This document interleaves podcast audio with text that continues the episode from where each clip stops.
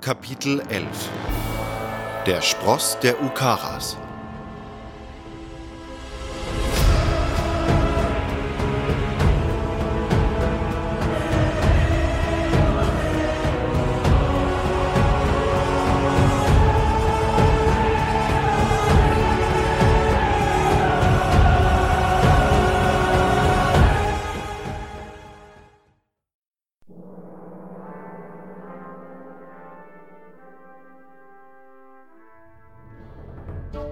Am nächsten Morgen machte ich mich ausgeruht und erholt daran, meine zahlreichen Aufgaben zu lösen.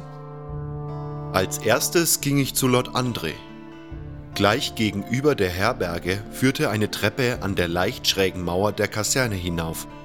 An der Wand hingen mehrere Steckbriefe. Ich begutachtete sie kurz.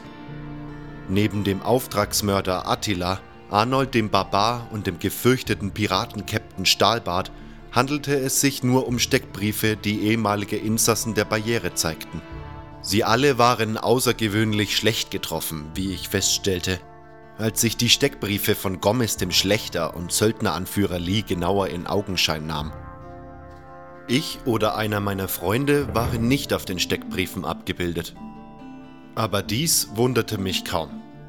In der Barriere hatten Hunderte von Menschen gelebt, hier hingen nur die Dutzend Steckbriefe, die die bekanntesten oder wichtigsten Gefangenen zeigten.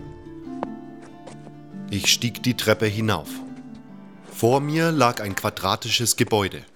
Ein breiter Wehrgang führte zu beiden Seiten um das Gebäude herum. Direkt vor mir lag ein breites Tor, das auf einen kleinen Innenhof führte.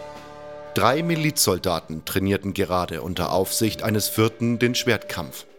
Die Rüstung dieses vierten Milizionärs war hier und da mit Metall verstärkt. Als ich den Innenhof betrat, kam er auf mich zu. Er war stämmig und durchtrainiert, doch bereits etwas älter, weshalb sein Haar und sein Bart bereits eine graue Färbung angenommen hatten.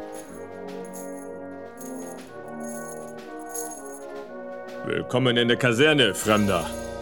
Ich bin Wolfgar, Ausbilder bei der Miliz von Korinis. Ich vermute, du willst mit Lord André sprechen. Ja, es ist sehr dringend. Was denn? Willst du das Kopfgeld für einen Verbrecher kassieren?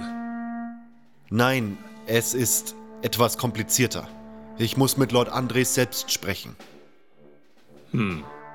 Na gut, Lord André findest du drin. Wulfgar wies auf eine Tür zu meiner Linken, die ins Innere der Kaserne führte. Ein breiter, niedriger Turm ragte über der Tür aus dem Dach der Kaserne. Ich nickte Wulfgar zu und ging dann wortlos an ihm vorbei durch die Tür.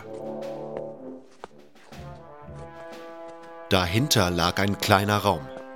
Ein Schreibtisch stand auf der anderen Seite. Der Mann, der dahinter saß, hatte sich über einige Papiere gebeugt. Als ich eintrat, hob er jedoch den Kopf. Willkommen, ich bin Lord André Ukara, Paladin des Königs und derzeit Kommandant der Corina-Miliz und Richter im Auftrag des Lord Protectors. Kommst du mit einem bestimmten Anliegen? Ich stand nun direkt vor dem Schreibtisch. Lord André, der auf der anderen Seite des Tisches stand, blickte mich fragend an. Er trug nur einen leichten Panzer und darüber einen weißen Waffenrock mit dem Wappen der Paladine. Sein Helm ruhte auf dem Tisch neben den Papieren. Ich vermutete, dass Andres Rüstung irgendwo verwahrt lag, er diese jedoch nicht trug, da kein Kampf herrschte und sie ihn bei seiner Arbeit nur behindert hätte. Das Gesicht des Paladins hatte markante Züge und ein glattes Kinn. Ich blickte in die stahlblauen Augen des Ritters.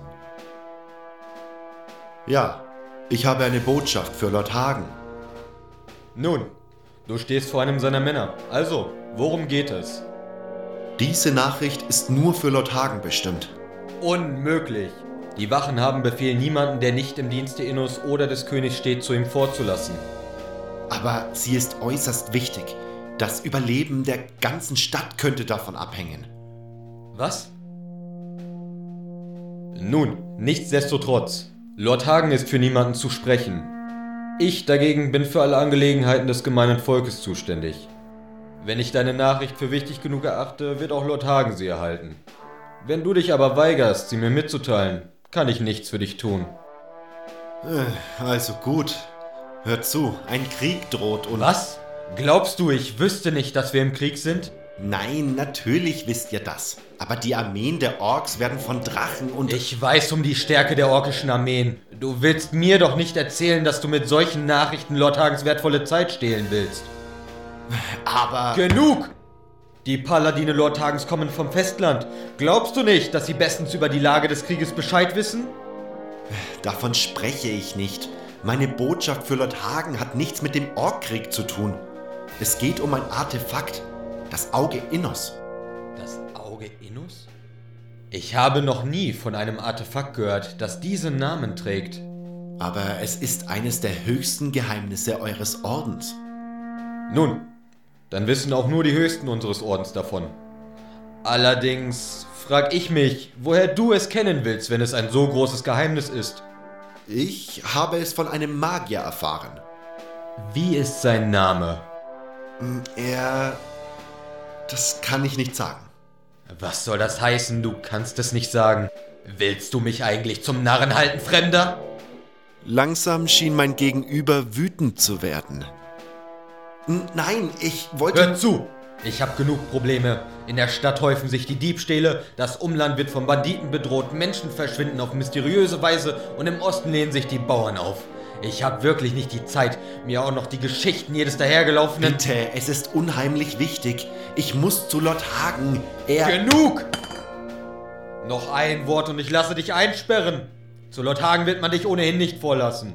Ich habe dir bereits erklärt, dass nur Männer im Dienste des Königs oder Inus das Rathaus betreten dürfen.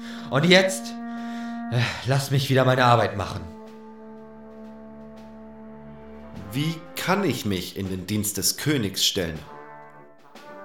Du willst dich der Miliz von Corines anschließen? Andres stahlblaue Augen fixierten mich. Wenn ich so zu Lord Hagen komme, dann ja.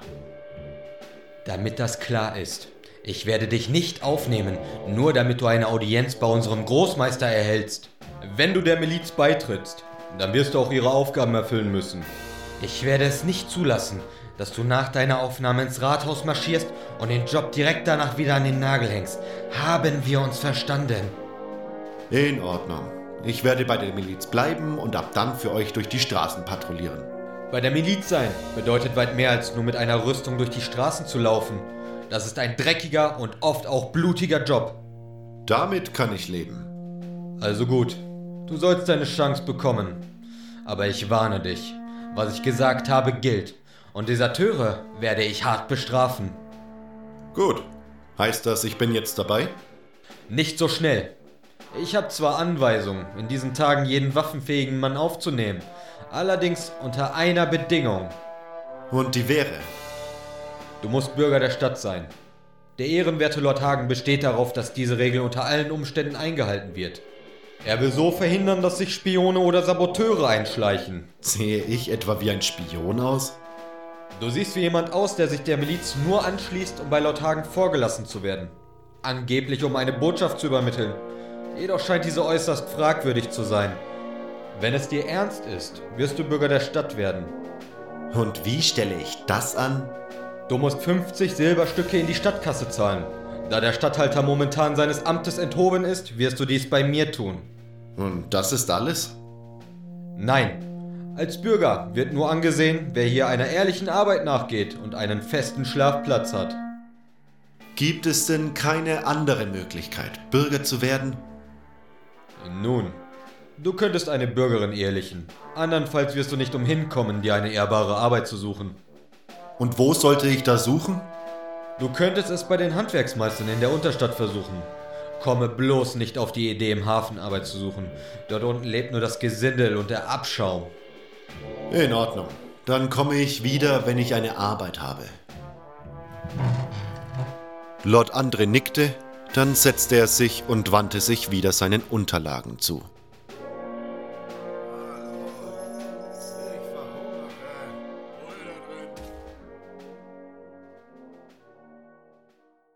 Das war Kapitel 11.